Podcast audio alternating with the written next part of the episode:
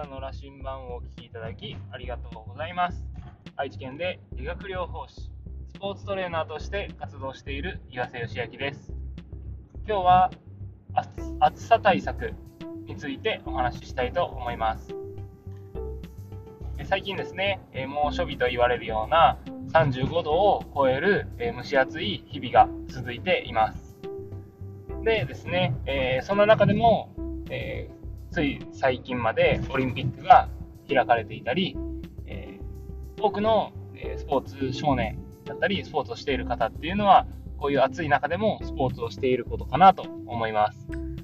で私自身も、えー、昨日ですね、38度超えてるような気温の中、えー、サッカーをですね、えー、1年半ぶりぐらいにする機会があって、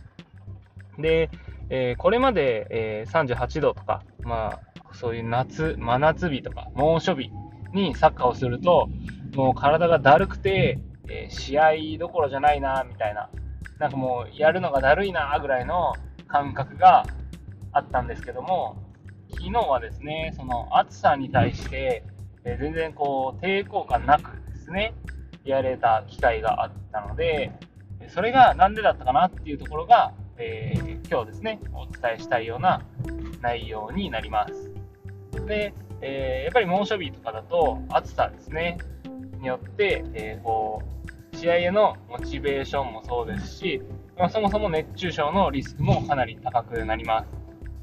で、えー、やっぱりですね、こう私の体を通して、私の体の体感を通して感じる部分として、体を冷やしすぎることが、えー、こう暑さに対してのこう弱さを作るなっていうのはこう感じていて、なので、水分もですね、必要以上に冷たいものを飲まないようにしたりだとか、えー、エアコンもですね、あまりこう、暑いからって、ね、涼しくしすぎないようにしています。やっぱり夏は暑いものなので、そう涼しさをですね、求めすぎてもいけないかなと思って、ある程度湿度がコントロールできてれば、30度ぐらいでもですね、全然快適に、え、過ごせるのかなと、私自身のえー、体感ではですね、感じていて、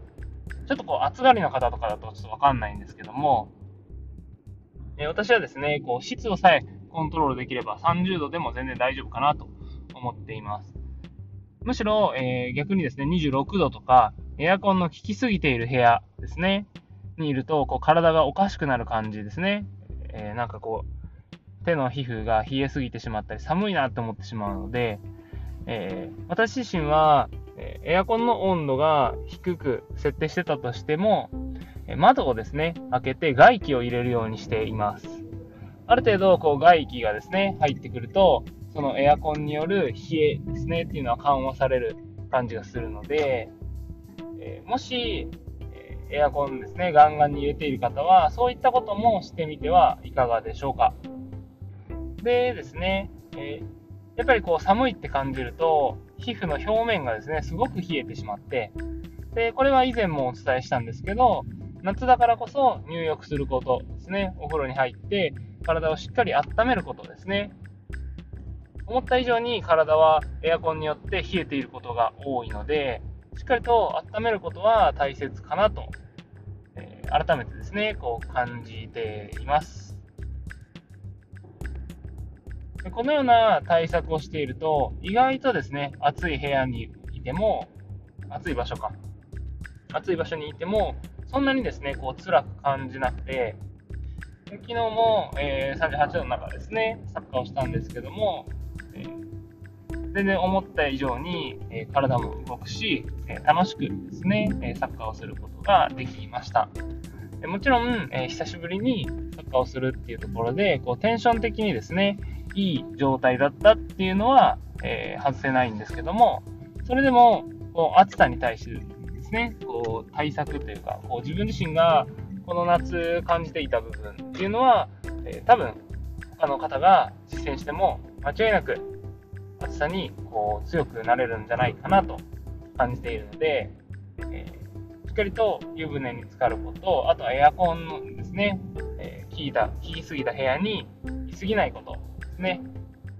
窓を開けたりしてこう対策するのが一つ有効かなと思うので、ぜひですね、皆さんもそのように暑さ対策をしてみてください。で、加えて、えー、交代浴ですね。やっぱりこう、熱い、えー、熱いお湯、湯船に浸かったら、その後に水ですね、っていうのをちゃんと浴びるようにしてもらうと、えー、かなり疲労回復効果もありますし、その自律神経のバランスを整えるっていう効果もあるみたいで、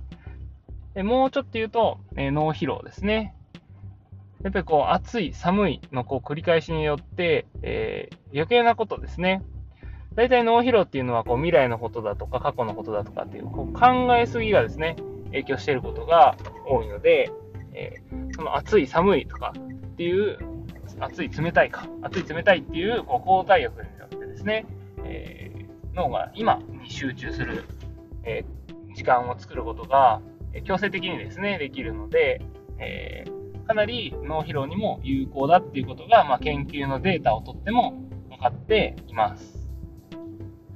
でそれを聞いてからですね、私はもう水風呂も、最初は手足末端だけ行ってたんですけど、もう全身ですね、えー、遠慮なく行くようにしています。そうすると、確かに最初は、えー、冷たくて苦痛だなっていう感覚があるんですけども、